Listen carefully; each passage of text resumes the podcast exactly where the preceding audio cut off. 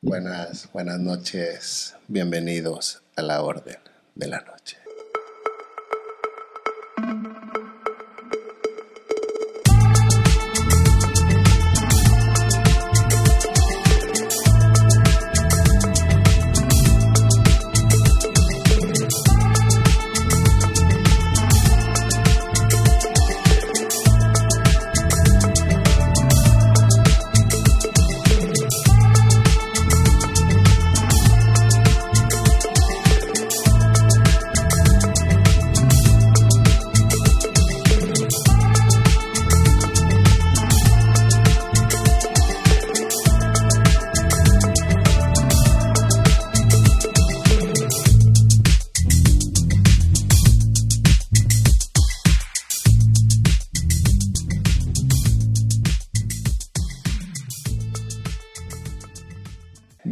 Bienvenidos a la Orden de la Noche, otro capítulo más esperado por los ordenados, pero más por nosotros también. Otro capítulo más, Mario. Otra vez frente a ustedes, frente a los ordenados, frente a las cámaras. ¿Cómo se sienten esta noche? ¿Cómo están, Luis Mario? Pues bien, encantado. Luis Mario. Luis Mario, fíjate que se llama mi papá Luis Mario. Luis Mario. Así se llama tu papá. ¿Cómo O está sea, tu papá? su fusión. Bien, bien. Bien, Quería saludarlo. Quería Ok, saludar saludos Mario, al sí. papá. Yo estoy en protesta, al Luis. señor Luis Mario. Nuevamente, un saludo a mi papá. Nuevamente, la máquina del tiempo nos trae el mismo invitado. Esa máquina está descompuesta. la máquina Está descompuesta. Porque tienes un pacto ahí con esa máquina o algo. No, pues está, estamos preparando Ok. Este, la puerta para nuevas personas que, que lleguen pronto al programa. Oye, ¿será que solamente los que han podido ver el capítulo 2 Están aquí. ¿Puede están ser? aquí? ¿Han estado aquí o qué? Pues hay muy poca gente que lo ha encontrado, ¿no? Hay poca gente que lo ha encontrado. ¿Cuál es tu opinión del capítulo 2? ¿Cuál es la opinión de ustedes? Ok. ¿Verdad? Para que ya, ya lo encontraron. No nos, no nos han puesto. Fíjate que hubo una temporada que ya lo, ya lo habían visto, ya no supimos Ya no si fue real. puesto, pero muy controvertido el capítulo 2 para toda la gente. Hay, hay que actualizar la, la Ah, pregunta secreta, ¿no? La Para ver si encuentran dónde está guardado. Sí, porque ahí por, por en Spotify, en YouTube no lo van a encontrar, ni en TikTok, ni en Instagram, el capítulo 2. El que Solo lo altos busque, ordenados. Solamente los altos, ordenados, saben así dónde que está. ya saben, indaguen, cuestionen, vayan a buscar, todo está ahí afuera, la verdad, en el capítulo 2. Pues grandes temas, Grandes noticias. temas, noticias. Esta noche, Mario, ¿de qué, vamos a hablar? ¿Qué pasó todo este mes? Muchos desastres, ¿Qué temblores. Acaba de pasar un temblor, ¿no? Acaba de pasar un temblor. Y fíjate que eh, salió la. ¿Han escuchado ustedes del pez remo o el pez vertical? Sí, el pez que es el profético, ¿no? El profeta. ¿Has Es que escuchado de él? Se supone que está debajo del mar, ¿no? Bueno, muy, muy, muy debajo. Muy debajo. Mira, te voy a leer un poquito. El pez remo, también conocido como pez sable, es reconocido por la comunidad científica por ser el, el imponente de los arenques, una especie de peces que habita en aguas profundas. Generalmente se les encuentra a más de mil metros debajo del mar. A pesar de su importancia a nivel taxonómico, se, se ha estudiado muy poco porque encontrarlo es muy difícil Ok. por la profundidad, ¿no? Se creía que traía catástrofes a los seres humanos, terremotos, tsunamis, ciclones y demás desastres naturales. Se le atribuyeron por años en la cultura japonesa. Esto era así porque se creía que tenía una relación estrecha con las divinidades de los mares, por lo cual se les conocía como Ryugu no Tsukai. Se traduce al japonés como mensajero del palacio del dios del mar. Dios Órale. del mar. Así es. Poseidón o qué. Algo parecido. Puede Fíjate que en las ahí. costas japonesas eh, aún persiste esta, esta historia. Eh, si un número importante de peces remos se dirige a la costa, traerá consigo algún movimiento telúrico nefasto para la población. Sin embargo, no se tiene evidencia empírica de que exista una relación entre los desastres naturales y la aparición de este pez remo. Previo al sismo de Fukushima, Japón, en el 2011 se, observ- se observaron peces remo, lo cual es raro verlos en las playas. Y científicos japoneses comentaron que este tipo de especies pueden ser más sensibles a los movimientos telúricos en el fondo marino, lo cual, de ser cierto, no sería la única especie que, que subiría, ¿no? O sea, ¿sienten algo ahí abajo? Pues yo creo que por la, por la, El mar, por el nivel que Los se va encuentra, ¿no? empujando, ¿no? Pues No, a lo mejor sienten a lo algún mejor tipo de... vibración, ¿no? Ajá, como los de delfines. ¿no? Que se basan en... en- en- Una- como un radar. como un radar, ¿no? Entonces sonar. tienen como que cierta sensibilidad a, a- a los Y movimientos. salen, dicen, ah, cabrón, está temblando, va a temblar, se siente aquí algo y pum, van para arriba. Exactamente. El, el primero de diciembre, pescadores de la localidad de Paredón, en el municipio de Tonalá, Chiapas, capturaron un pez remo aproximadamente 4 metros O de sea, largo. acaba de pasar. Acaba de pasar. pasar. O sea, pocos días antes del temblor. Así es, el pez de remo fue localizado este primero de diciembre cuando varios hombres ingresaron al mar para pescar camarón y mojarras y en el agua de la bahía de Paredón, muy cerca de la línea con el estado de Oaxaca, encontraron a, a este pez, ¿no? No. Este, después más tarde, eh, a los siete días, el, el 7 de diciembre, fue reportado temblor de 5.7 en el estado de Puebla. La actividad sísmica después del evento registrado solo seis temblores, eh, a más o sea, hubo seis temblores más después de- del más fuerte, ninguno pasó de 4.0, ¿no? Pero hubo varias réplicas ahí, incluso también se sintió en la Ciudad de México, no se supieron. Entonces hubo mucha relación con el, con el perremo y pues está extraño, ¿no? Que, Que siempre salga cuando pasa. exacto. cuando Eso, eso no sería suficiente evidencia empírica, que ya sucede en varios lugares. Puede ser que sí. Como ¿no? la de las coincidencias. O sea, es una coincidencia. ¿Cuántas que- coincidencias pasa tienen que muy pasar para que... muy- sí, sí, exactamente. ¿Cuántas coincidencias tiene que haber para que deje de ser una coincidencia? Extraño, ¿no? Que el pez remo siempre está ahí. Pero ha pasado siempre con todos los animales. Siempre Ajá, cuando va predice, ¿no? Cuando hay un tsunami, dicen que los animales suben. Este, tratan de ir arriba. Si hay una Claro. colina, suben la colina. Si Antes de que llegue el... sí, sienten. Sí, sí, sienten y, y se alejan. Oye, como no- nunca escucharon que las hormigas igual sienten cuando va a llover, ¿no? Y hay una, le dicen la revolución Ah, de las hormigas. como- pero como que hay hormigas que vuelan. ¿Sí las has Ajá. visto? Pero, pero, pero normalmente cuando va a llover o así, eh, ves el camino y ves que están como que alborotadas rápido Sí, antes. Sí, deben de sentir algo. Igual a lo mejor el pez remo es... Tienen cierta sensibilidad, ¿no? Sí, y este pez remo, ¿cuál fue el fin? O sea, lo capturaron los Sí, desgraciadamente terminaron. No, no, no sé si estaba muerto ya. Que yo creo que sí, subir Imagínate. tacos de remo. Habría que probar- probar- probarlos. Pero, ¿Quién sabe si por eh, la diferencia de, de presión, Ok. al subir muy rápido por sen- sentirse asustado, eh, haya muerto o esté vivo? Normalmente, fíjate que lo han visto vivo en, en la... En la superficie. Sí, pero pues aquí terminaron con, con la existencia de este animal. No lo hagan, cuiden a los animales. Imagínate Fíjate que pudieran lo, hablar. lo importante que son, ¿no? Que a lo mejor están avisando Que algo. que algo se avecina. Sí, sí, a lo mejor subieron por sentir algún tipo de vibración. Y aquí lo hicieron carnitas, fácil, Sí, rápido, ¿no? taquitos. Chicharrón, chicharrón de pez remo. Pues seguimos. Oye, qué, qué- qué buen tema está el día de hoy, Luis. Sí, un tema que siempre nos piden ahí los ordenados, hablar un poco de, de literatura mezclada con cuentos. Y pues qué mejor hablar de, de los hermanos Grimm. Sí, Los- pues, grandes cuentos de estos hermanos. La inspiración de Disney. ¿Han escuchado ustedes hablar de los hermanos Grimm? Sí, Sí. pues son estos recopiladores famosos de cuentos alemanes. ¿no? Bueno, de cuentos europeos. O sea, que recopilaron esta colección. Y muchos de esos cuentos, pues, son las, las, como se dice, películas de Disney o cuentos que hasta el día de hoy leemos. Sí, recopilaron, aparte de, de leyendas, de cuentos, también hicieron ahí como un diccionario alemán. Ok. Sí, Existe la ley de Grimm. Era un Eran grupo, una hermanos, sociedad. Eran, eran- eran tres hermanos. En realidad, los hermanos Grimm fueron eruditos, fueron filólogos, mitólogos, investigadores culturales, lexicógrafos, este, escritores alemanes que coleccionaron y publicaron juntos pues el folclore y libros durante el siglo XIX, ¿no? Ajá. Trataban de buscar folclore alemán o libros alemanes, pero en realidad fueron mucho más allá. También encontraron este, franceses, encontraron de otras culturas, pero muchas de las historias de los hermanos Grimm se mezclan con, también con otras culturas, con cultura asiática. Ahorita vamos a hablar, Ok. por ejemplo, de la Cenicienta, que viene, Ok. hay cuentos egipcios, ¿no? Se- que se hablan de la de las mil y una noches también. Sí, sí, se sacaron inspiraron de- de, muchas cosas. Ellos están entre los primeros y más conocidos coleccionistas, ¿no? Popularizaron los relatos orales, ¿no? Tradicionales como la Cenicienta, el Príncipe Rana, la Pastora de Ocas, Hansel y Gretel, eh, Rapunzel, Pulgarcito. Pulgarcito, la Bella Caperucita. Durmiente, el Gato con o Botas. sea, todo lo que los que cono- conocemos, ¿no? Todos los cuentos de que claro, estuvieron en nuestra infancia y en muchos, muchas generaciones. Sí, o sea, ellos, ellos eran filólogos. Sí, o sea, ellos eran eruditos, pero no me acuerdo, o sea, y estaban estudiando, ¿no? Entonces, cuando ellos estaban estudiando en la universidad, un maestro quería recopilar todas las poesías del pueblo, ¿no? Ok. Entonces, eh, le recomiendan a uno de estos hermanos para que lo ayude a, hacer la tarea de recorrer Alemania e ir buscando todos estos poemas. Ok. Y de ahí es donde ellos sacan la idea de, de recopilar ellos cuentos, ¿no? Claro. Y empiezan a recopilar cuentos, pues, que en teoría habían sido pasados de boca en boca durante cientos de años. Cuentos orales. Cuentos orales. Sí, que después, les, que después este, les, les contaron ahí ciertas familias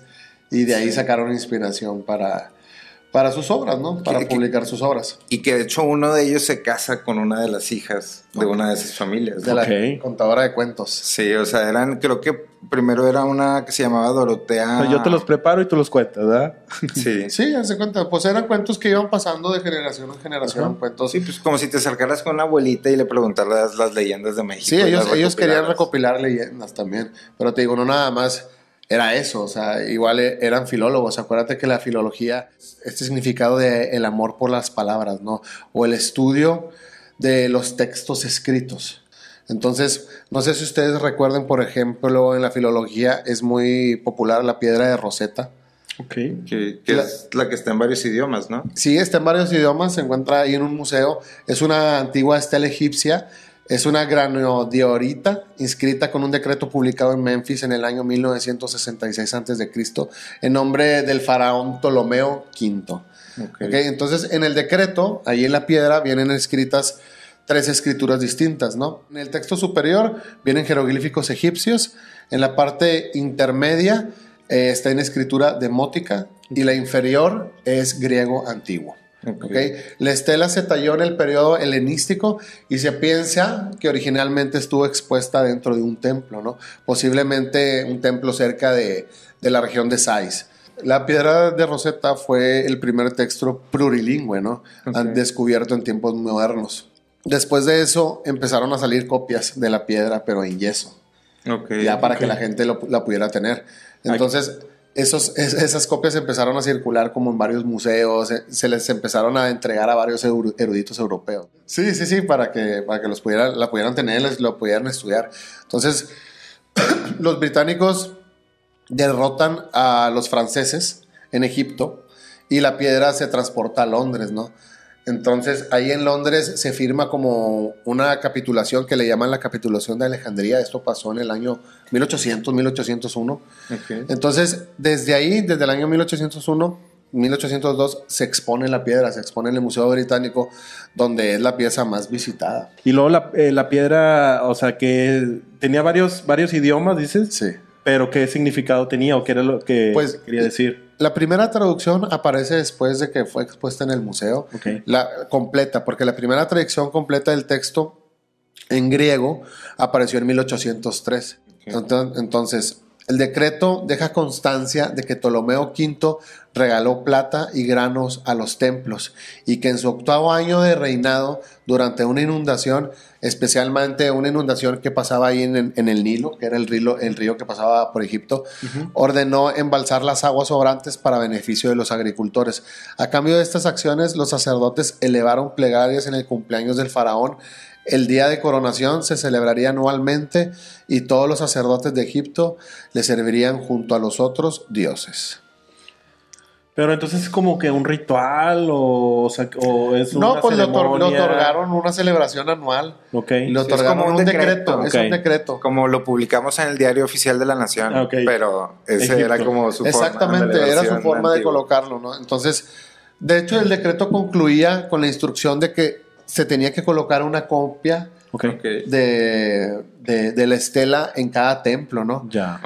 Entonces, en cada, y de hecho iba a estar inscrita que, que, estaba, que estaba escrita con el lenguaje de los dioses. Sí, entonces era como un decreto. Entonces. Era como una. Eh, publicarlo en el diario de la Nación. Ya, o, sea, y, y, el poder estudiar este tipo de cosas se hace más eh, posible porque tenía relativamente poco que la imprenta acababa de, existir, ¿no? El filólogo debía poseer, pues no solo el conocimiento, sino debía tener también, con, perdón la redundancia, conocimientos lingüísticos, literarios, también conocimientos históricos, geográficos, artísticos, retóricos. Por eso un filólogo era la persona ideal para, para reconstruir este tipo de textos, ¿no? Para limpiar todos los textos de, de errores, modernizarlos, restaurarlos. Entonces los hermanos Grimm están considerados, es prácticamente lo que hicieron. Exactamente, es prácticamente lo que hicieron. Eran filólogos a, a, fondo. En Alemania, en esa época, como tú dices, les encargaron una tarea y hicieron, pues, se puede decir que tuvieron éxito. Sí, tuvieron sí. éxito en, en, en esa tarea porque reconstruyeron grandes leyendas. Pero y también un éxito con altibajos, ¿no? Porque no todo fue miel sobre hojuelas cuando, cuando sacaron los cuentos, ¿no? De hecho hubo un momento hasta donde ya habían sacado los cuentos y los exiliaron. Ok, O sea, en- creo que corría como 1830 ok. y el rey de Alemania, que creo que se llamaba Ernesto Augusto, o sea, pide a todos los decanos de cierta universidad, a todas las universidades que le rindan como pleitesía, ¿no? Ok. Entonces, estos hermanos se niegan y tienen que ser exiliados, ¿no? Eran maestros, ¿verdad? Eran maestros, eran maestros, maestros de la universidad. universidad. Eran dos hermanos. Eran, O sea, realmente eran seis hermanos. Ok. O sea, y ellos dos eran los mayores. donde, ellos nacieron en Hanau. Sí. Ahí en, en el estado de Hesse-Kassel, creo que se dice, ahí en, en Alemania. Pero toda su vida vivieron en, en- en- en- como en otro estado, ¿no? De, Sí. de donde habían nacido. Entonces, a ellos les afectó mucho la muerte de su padre. Creo que el, creo que el primer hermano, Jacob, nació en 1785. Su hermano no- nació en 1786 y su padre murió en 1796. Ok. O sea, eh, tenían 10 y, Diez, diez, sí, diez. 10 y 11 años. Entonces, eso hizo que la familia se fuera a la pobreza.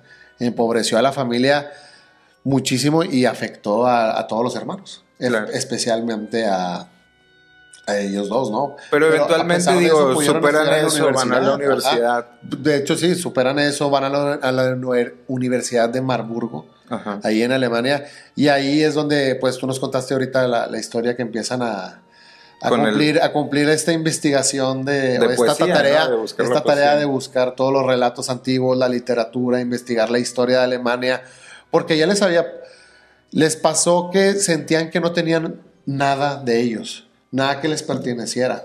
Todo lo que tenían era recopilaciones de, pues, historia de, de otros países, ¿no? Entonces tenían que encontrar algo, algo, algo alemán. Pero le daban cierta, o sea, cuando tomaban el tema le daban cierta modificación. Sí, ¿no? Sí, no, sí hay modificaciones, Sí hay modificaciones. de cómo lo fueron escuchando. Y de hecho, los cuentos se van suavizando conforme pasa el tiempo. O sea, de hecho, este, el libro, la compilación de cuentos, o sea, son dos. Eh, la original, digamos, o la grande, que empezó con cincuenta y tantos cuentos, terminaron siendo 157 cuentos. Y fueron hasta siete ediciones. O sea, mientras ellos estaban vivos. Ok. Entonces, conforme iban avanzando esas ediciones, iban modificando cosas o suavizando, porque realmente los cuentos eran muy crueles o eran muy sádicos, porque ellos, su justificación No era niños. que no eran para niños, Ajá, eran más como leyendas, o sea, Ajá. hay, por ejemplo, por ahí hay Como novelas. eh, hay gente que conecta datos históricos con dos posibles eh, fuentes de inspiración para lo de Blancanieves, eh, para lo de No, Rapunzel, muchísimos. Te digo que, por ejemplo, etcétera, Cenicienta etcétera, venía ¿no? de cuentos asiáticos. lo No, no, pero, pero que no, no solamente eran cuentos, o sea, que estos cuentos se basaban En en, personas en reales. personas reales Ah, o ya. en Ok, ok. sí, sí, o en cosas que habían pasado o en leyendas, ¿no? Claro. Entonces, pues sí, es algo que ellos van eventualmente van adaptando al público, porque luego te digo, su, su justificación es que no era para niños, Sí, exacto. pero al final del día, pues las personas era quien se les Y, contaba. y luego Eh. Disney cuando toma eh, todos estos cuentos todavía los suaviza de No, mucho claro, más, ¿no? más, Disney lo, suaviza- lo suaviza muchísimo más. Estamos hablando de dos hermanos que, que tenían la tarea de recopilar pues toda la tradición alemana a través de, de los cuentos orales, a través de la historia, a través de leyendas. Entonces no lo iban a suavizar, simplemente pues son litógrafos, Sí, lo no, iban, pues, a, eh. le iban a tratar de traducirlo de la mejor manera, quitarle los errores, pero no lo iban a suavizar, iba a ser lo que iba a ser, ¿no? Sí, sí, o sea, es también justo estaban en el momento donde se tenía que crear una identidad nacional. Claro. O sea, donde La época lo- después, digamos, como un post-feudalismo, Ujú. o sea, eh, empieza este tema de la imprenta, empieza todo este tema de la iluminación, la ilustración, todas las cosas se vuelven como que muy rígidas. Entra el romanticismo, O sea, y ahí es donde entra este tipo de escritores, ¿no? O sea, el Claro. romanticismo que buscan como conectar más con, con la naturaleza, con el ser, con el yo. Y ahí es donde entra esta Sí, corriente. de, hace. de- de hecho ahí el romanticismo tiene, pues revivió ahí en el siglo XVIII, revivió el interés por toda esta tradición de los cuentos orales que por ejemplo en opinión de los Grimm y sus colegas representaban una forma pura de la cultura, ¿no? Y toda la literatura nacional de Alemania en ese momento. Como decimos, es- e- ellos lo veían puro, ellos no iban a censurar nada. Ellos no iban a censurar nada, como, como tú decías, ellos se defendían diciendo que no eran cuentos para niños y simplemente tenían la tarea de recopilar todo, ¿no? Entonces, eh, por ejemplo, ahí el romanticismo tiene gran influencia porque el romanticismo, recordemos que es un movimiento eh, que se originó en Alemania, ¿no? Es un movimiento cultural que se originó en Alemania, en Reino Unido, confiriendo pues la prioridad ya a los sentimientos y a las emociones, ¿no? Sí, sí, o sea que el conocimiento no es nada más aplicativo, ¿no? Sino que también se empieza a como a escarbar dentro del conocimiento emocional o a tra- tratar de conectar más con... Sí, claro, más, más que un clasismo llevado por las normas, llevado por las leyes, por las imposiciones, pues ya el romanticismo de poder meterle los sentimientos y una Ajá. liberación, ¿no? Más apegados a la vida, más apegados a... Al sentir. a- al sentir, exactamente. Y la característica fundamental en ese momento del romanticismo, pues es tratar de romper todas estas culturas clasistas que están basadas en un conjunto de reglas estereotipadas. como romper con Que- los esquemas. Exactamente, romper con los esquemas, buscar una libertad, una libertad auténtica, es una búsqueda constante de, de eso. Por eso tiene como un rasgo revolucionario, ¿no? Ellos, ellos estaban en esta época del romanticismo, ¿no? Sí, ellos estaban en esta época. Entonces recopilan todos estos cuentos Ajá, y los empiezan, los recopilan principalmente de tres familias, ¿no? ok. O sea, ¿cuáles son estos cuentos que recopilan y que hasta el día de hoy tenemos, le contamos hasta a nuestros hijos, ¿no? O sea, ya, ya están... Pues son, son como recopilaciones de tres ediciones, ¿no? Porque la primera edición la sacan en- en- entre 1812 y 1815 y la séptima, y la última es la de 1857, que, donde recopilan varios, Sí. Varios este, cuentos, ¿no? Los hermanos publicaron, además de cuentos, publicaron relatos, estudios lingüísticos, publicaron un... Tienen un diccionario. Un ¿no? diccionario, exactamente. Es como. eh, eh, es un proyecto que ellos comenzaron en, mil- no, en 1800 y algo y terminaron hasta 1960 después de que ellos fallecieron. primero, ¿no? Sí, pero dejaron ahí escrito como un diccionario alemán, ¿no? Está incom- incompleto y ya después lo, lo sacaron. Eh, eh, eh, por eso están considerados como los grandes fundadores de la filología alemana, ¿no? Muchos de los cuentos que recopilaron los, her- los hermanos Grimm, pues sabemos que hoy son populares, los popularizó Disney. Entonces los han sido traducidos a más de, no sé, cientos, 100, 150 idiomas. Han sido adaptados al cine, han sido adaptados al hecho, teatro. se supone que son como el, el tercer o los terceros más vendidos, ¿no? Que es de que la Biblia, Shakespeare y, los, hermanos Grimm. Pues de hecho dicen que lo usaron hasta como propaganda de... De guerra. ¿no? De guerra, de guerra, sí, sí. No, por, por lo mismo de esa energía de, de recopilar la identidad nacional. ¿no? entre 1930 y 1940. Entonces, pues Jacobo, Jacobo Grimm y su hermano Willem, Ah, ok. Wilhelm Grimm. Pues decir que como Grimm y yo de que por qué salió. No, bueno, es que son tres hermanos, ¿no? O sea, Nacieron eran, ahí. eran seis hermanos. Sí, eran seis hermanos. Los dos mayores son, son Jacobo y Willem. Sí. Y alguno de los hermanos menores eh, se llama Ludwig. Ludwig fue el pintor y, y él, fue. ajá, él sí. era eso, ¿no? Y entonces, primero ellos tienen su libro que es la compilación grande de los cuentos y luego sacan algo que se llama, creo que el pequeño libro. Ok. Entonces, ya cuando sacan el pequeño libro es donde empiezan a hacer las, a- las adaptaciones más para niños. Y en, y en esas adaptaciones ya el hermano Ludwig es el que, el que hace las ilustraciones, Las ilustraciones. de, los- de estos, ¿no? Sí. Entonces ahí es donde aparece, pero nada más tiene como que, curiosamente ahí fue donde empezaron a vender más libros. Sí. Y después este, fueron, como tú dices, fueron maestros, este, fueron profesores Sí. de la universidad. Los Ahí despiden. donde estudiaron, ¿no? Sí, los despiden, creo que en 1836, 30, ¿no? 1837. Por, por lo que te digo de que... Protestaron contra el rey Ernesto el rey. Augusto. Sí. que- Protestaron contra el rey Ernesto Augusto I y después fueron invitados al año siguiente por el, por el Federico Guillermo IV, creo que se llamaba, de Prusia a Berlín y ejercieron como profesores en la Universidad de, de Berlín, en Humboldt. sí. Y ahí siguieron con... Sí. Entonces, ya cuando empiezan a hacer las nuevas ediciones y ya cuando sacan lo del pequeño libro, que empiezan a hacer las ilustraciones más para niños y los empiezan a suavizar un poco. O sea, de esos libros, ahorita, ¿cuáles son los que todavía Fíjate. tenemos como en el consciente colectivo muy frescos. Hay muchos porque Sí. Disney lo sacó. Pero hay, hay, hay unos que ni siquiera Disney ha sacado y que, que los conocemos, por ejemplo, Caperucita Roja. Bueno, hay, ¿De hay una caricatura. Hay ¿Quién una sacó caricatura Caperucita. Roja? Fue Disney, ¿no? No hay, no hay nada de Caperucita Y, Roja. y de- después salía acá en el cine mexicano Caperucita Ah, Roja. exacto, ándale, ¿te acuerdas con el lobito? Con el Pues lobito. no sé, Blancanieves, La. Cenicienta, Barba Azul, Hansel y Gretel, Pulgarcito. Rapunzel, La Bella Durmiente, El Gato con Botas. Botas, Sí, Gato con Elisa Botas. la Lista, La Fuente de Hadas, Juan Sin Miedo, Juan Sin Miedo. Pulgarcito. Juan Sin. Miedo.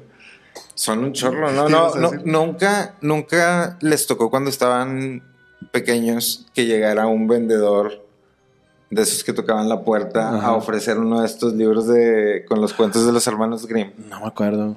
No me A ti- acuerdo. a ti- No, así con o los sea, hermanos Grimm, no. yo Me acuerdo que vendían tenía- enciclopedias Sí, en la vendían calle. enciclopedias y todo, pero, pero uno de esos mismos, Ya. o sea, cuando yo estaba pequeño me acuerdo que nos toca la puerta, etcétera, y tiene dos tomos así de cuentos de los hermanos Grimm, ¿no? Ajá. Y ya no se los vendió a mis papás Órale. y ya por eso yo empecé a conocer esos cuentos, ¿no? Pero qué loco Claro. que, que esa misma edición ya ultra suavizada es como la evolución de algo que empezaron Sí. a hacer en Sí, 1800. y pues es que como te digo, ellos este, recopilaban leyendas, cuentos orales que les contaban, pero sí es cierto, la burguesía alemana de ese momento pues les exigía que suavizaran Claro. un poco los cuentos. ¿no? Pero aún así ahorita lo siguen cambiando. O sea, a- los están adaptando a la época. O sea, ves a la Sí, nueva lo- Cenicienta y que está lo van adaptada.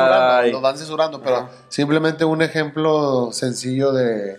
Como si, si han visto que en Disney pones una película tipo de esas, La Cenicienta, El Libro de la Selva, etcétera, y te aparece esta contenida, esta, esta película puede tener contenido racista Ajá. o no adecuado para la época actual. Exactamente. Ah, sí, para la Así época. que- Pues obviamente van cambiando, se van censurando. Ellos lo tuvieron que hacer en el de Hansel y Gretel. Ujú. Ah, ¿Lo porque era la mamá originalmente la que los deja en el, El en hecho el de- bosque. Sí, Sí. claro, el hecho de abandonar los, a los niños en el bosque. Sí, y la sociedad de que no, eso es crueldad. Y los hermanos Grimm, tiene simbología, ¿por qué no lo entienden? Sí, porque eso no, eso no coincidía con las mamás de la época. Ajá. Sí. Entonces, el hecho de abandonar. O sea, el contexto de lo que está pasando es que en el libro de los hermanos Grimm, de Hansel y Gretel, la mamá de los niños abandona a los niños en el bosque. Ok. ¿Y en Disney? No, no, no. Y los mismos hermanos Grimm tienen que cambiar su cuento Ok, ya lo cambiaron. y decir que no fue la mamá, Ya. que es la La madrastra. Porque en ese, en ese momento no coincidía una imagen de una mamá que abandonara. A- porque eran, eran madres más tradicionales, ¿no? Sí. Que siempre estaban con la familia. No, no, no, no se podía creer que una madre abandonara a sus hijos. Sí, sí, sí. Entonces, los hermanos Grimm tuvieron que hacer esa modificación. Pero en el cuando llegan con la con la bruja en el bosque, en la casa de, jengibre, De Al- genitálica pensé que eh, eh, al final como quiera en la, en la película en la Disney se los quiere comer. güey. O sea, hay, ca- hay canibal- canibalismo en esa. Sí, pues sí. No, pero eh, en el original matan a la bruja, ¿no? Ah, no sé. Aún así, aunque sea un cuento para niños, tiene ese lado como frío, ¿no? Como despiadado, como... O sea... Sí, pues como, como en el... ¿cuál, ¿Cuál era el que estábamos platicando? No me acuerdo si era el de la Cenicienta. Creo que es el de la Cenicienta, ¿no? Ajá. Que en el original a la madrastra la ponen a bailar con zapatos de hierro. Ah, bueno, esa es la de... Bueno, según yo era la de, Vena- la de, En la de Blancanieves, Blancanieves, ¿no? Ajá. Sí, o sea... Y eso pues eventualmente ya no aparece, ¿no? ¿no? Mira, dice, Blancanieves es una de las películas más populares de los cuentos clásicos na- narrados por Disney. A pesar de su trama trágica, la historia sigue siendo cautivadora. Se centra en una hermosa princesa huérfana que despierta la envidia de su malvada madrastra. Esta última, consumida por los celos, eh, encarga a un cazador que asesine a la joven y la traiga como prueba su corazón. Ante la negativa del cazador, la madrastra decide llevar a cabo ella misma el plan malévolo, enven- envenenando a Blancanieves con una manzana. Aunque la versión animada de Disney ofrece un final feliz, el cuento original de los hermanos Grimm difiere notablemente.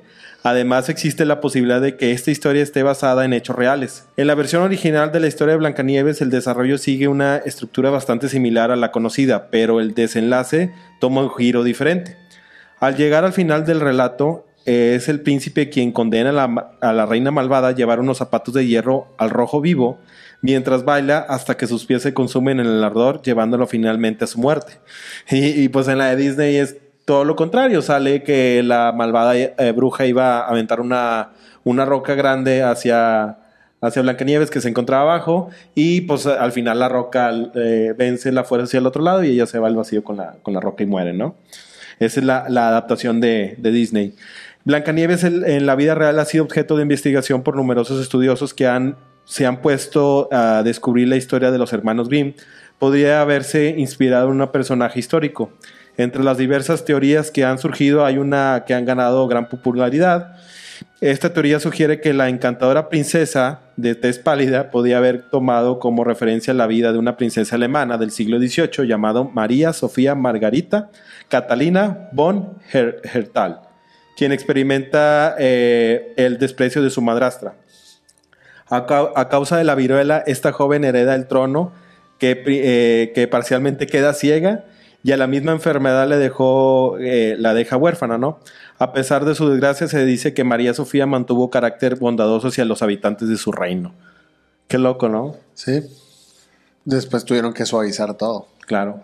Otra cosa que está interesante es que eventualmente durante la Segunda Guerra Mundial y varios años después, todavía creo que fue como hasta el 48, 49, Ok. o sea, banearon los libros, o sea, prohibieron los libros de los hermanos Grimm en Reino Unido y en otros lugares por considerarlos de corte nacionalista. ¿no? Pues de hecho la Cenicienta O sea, es un... Es un cuento bélico, Sí, es ¿no? un- es, un cuento Pero, pero bélico. ya lo vimos también que Estados Unidos también lo hacía, ¿no? Con todas No, las lo- lo- fueron propaganda de guerra. Sí. México Directo. también, o sea, puedes ver ahorita ¿Qué que está lleno el YouTube de, De propaganda. de propaganda de, bélica. Sí. de- pues no bélica, o sea, de gobierno, ¿no? Ok. O sea, que to- todo gobierno utiliza propaganda.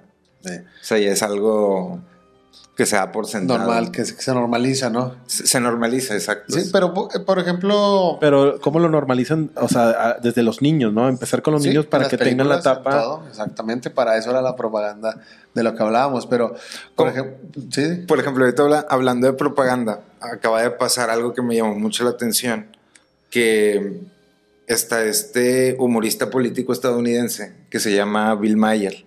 Entonces, él es uno de los máximos exponentes de, de cómicos, ¿no? En Estados. Unidos. Ya tendrá sus años el señor.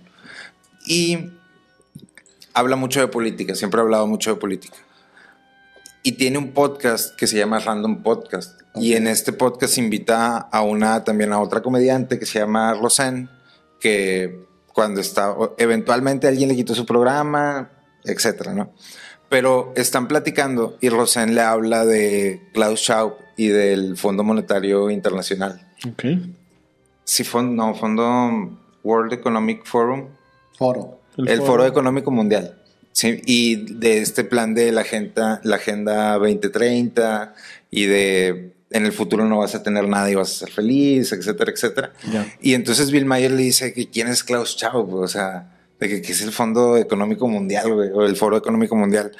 Y Rosen como que le causa gracia y al principio no le cree y le dice que no, es que si no sabes es que estás controlado por el, el MK Ultra, ¿no? O sea, Por tienes algún tipo de programación mental que no te deja, deja saber quién es. ver ¿Tú- esas tú- cosas, tú ¿no? crees O sea, que, eh, no te deja ver esas cosas y tu atención de que la tienes en otro lado. O sea, ¿Tú ¿cómo crees es que sí fuimos programados no desde sepas? niños? Fuimos de, de cierta, una programación para consumismo, no sé. Puede ser. Creo, creo que todos estamos, eh, ¿cómo se dice?, expuestos a eso, pero no solamente desde un lado, ¿no? O sea, esa programación puede ser involuntaria por tu entorno, puede ser voluntaria por parte del gobierno, puede Sí, ser voluntaria por parte de Si hay corporaciones. algo pensado, lo, lo- si hay algo pensado, lo decía el mismo Giuliani, creo que fue alcalde de Nueva York en 1910, 1912, por los 20, no recuerdo muy bien, que decía que había, ellos habían creado el sistema de deuda para poder hacer que el ser humano tuviera eh, una razón o un motivo para levantarse en la mañana e ir a trabajar. ¿Por qué? Porque tienes deuda. Y gracias a que tienes deuda, Te levantas. te levantas y vas a trabajar y tienes una motivación y tienes algo por qué vivir. Y así vas acumulando cosas, vas acumulando cosas y eso hace que tengas una vida, ¿no? Pero lo pensaron, ellos lo pensaron en, en los 1915, 1920 y así es como vivimos ahora, ¿no? Pero- ya, ya pero- estaba pensado así. O sea, pero también digo, la deuda existe desde antes Sí, o sea, existe, también ¿verdad? a, a Pero como un sistema de motivación. les- o a los reinos se les controlaba o se manejaba de, de esa diferente manera. forma, ¿no? O sea, a lo que voy es, estas cosas, lo que podemos llamar como programaciones, controles, etcétera, son cosas que existen desde hace mucho y solamente mientras van siendo nuevas personas, las van utilizando de distintas maneras. Se las van a adaptar. O sea, a- se podría se podría decir, ¿no? O sea, o sea, tal vez antes el control de las personas pues no había necesidad de tenerlas controladas económicamente porque las tenías controladas Sí. territorialmente, ¿no? O sea, ya llega un punto donde no las puedes controlar territorialmente, las tienes que controlar a través de la economía. Eventualmente va a llegar un punto, eh, especialmente con todo este tema de la inteligencia artificial, la economía, etcétera, donde no las vas a tener que atar económicamente porque la forma de generar recursos va, se, se va a incrementar eh, en mayoría, ¿no? O sea, eventualmente la inteligencia artificial tiene el poder de incrementar la forma en la que creamos y tenemos acceso y distribuimos los recursos, ¿no? Entonces, cuando ya no nos puedan controlar económicamente, o sea, también por el tema de cripto, o sea que está muy, está muy interesante cómo eh, el tema de cripto, la tecnología blockchain te puede acercar más a ser un soberano, o a ser un individuo con soberanía, sin tener que depender de la soberanía de tu país. No, No, pues dependes de- del todo, de todos.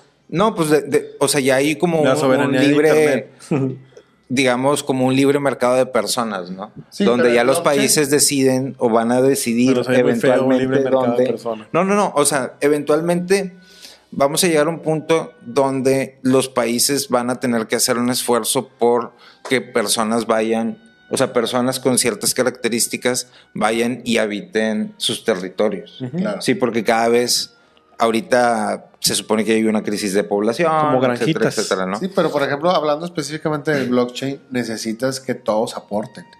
Necesitas que todos en realidad, este, Sea una comunidad. que no haya un gobierno, que no haya una centralización, Ajá. exactamente, que no haya un gobierno central, sino que todos los habitantes o todos los comun- toda la comunidad aporte, aporte lo mismo. Por ejemplo, no sé, tan sencillo como en una tra- trans- Pues es que transacción eso es en el Bitcoin. blockchain. Sí, Así exactamente. Necesitas que todos aporten y que, que en realidad di- se diga la verdad. O sea, Pero tiene que tratando haber de- una tratando de regulación a sacar el fuerza. blockchain- tratando de sacar el blockchain de, de lo digital y traerlo. No, es que ahí, por ejemplo, la tecnología blockchain te ofrece muchas cosas que no es únicamente el tema económico. O sea, también está el tema de, sí, me refiero a de descentralizar. la sensoría. Poder güey. O descentralizar. sea, por ejemplo, cosa. alguien puede subir X información y eventualmente, aun y cuando ya haya un tema digital y ya todo sea más abierto, ¿cuántos casos no sabemos de capítulos de podcast o de noticias o de información que suben a la red y que eventualmente censurada. los bajan, ¿no? O sea, Claro, claro. y es Por eso te censurada. digo, existe Con este una tema, cierta, una vez que tú eh, subes, una vez una que tú subes algo y lo inscribes en la blockchain, ahí se va a quedar. Sí. ¿Sí me explico? Pero existe una regulación dentro de eso. Pues ahorita podríamos decir que no. Hay Pues es que es lo que esfuerzos te digo, es- es- alrededor es del mundo, de pero, ca- de todos, pero todos. eventualmente La red, es la red. Eso, o sea, a lo que voy es eventualmente ahí están las herramientas para que eh, no dependamos de un control económico. ¿sí? Para que y no que ya la deuda, la deuda ya va- eventualmente va a funcionar de otra manera y no de la, la manera que funciona. Y probablemente ya va a haber otro tipo de control que tal vez tenga que ver con, digamos, el transhumanismo, ¿no? O sea, que es como esta otra parte de, de hacia donde yo considero, hablando de propaganda, se ha hecho un gran esfuerzo propagandístico en los últimos años, como que para empezar a programar a las personas y a la sociedad hacia ese tipo de cosas, ¿no? Claro. O sea, pero bueno, es, es, digamos, entre gobiernos y corporaciones, pues la propaganda es juego válido, güey. O sea, pero bueno, o sea, retomando el tema, o sea, de, de que estos cuentos tenían que ver con propaganda. Sí. O sea, decíamos que la Cenicienta era un cuento bélico. ¿Por qué era un, Un cuento, bélico? pero igual no, no lo escribieron los hermanos Grimm. No, o sea, pero ellos Lo escribió lo- antes el francés. Hay una versión Ah, anterior que es la del francés Perrault, Charles Perrault, pero la primera versión la escribió Jean-Baptiste Basile, que era italiano, ¿no? Que de hecho creo que el cuento está escrito napolitano, que era de, la- de ahí de la región de donde era él. Y ya después se, se popularizó la segunda versión que era de Charles Perrault. Y después este, fue la de los hermanos Grimm.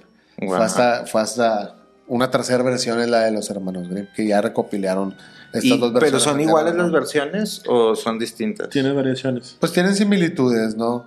Este, es una historia transmitida mediante tradiciones orales, tienen similitudes. Eh, las de los hermanos Grimm sí tienen similitudes a la de Basile.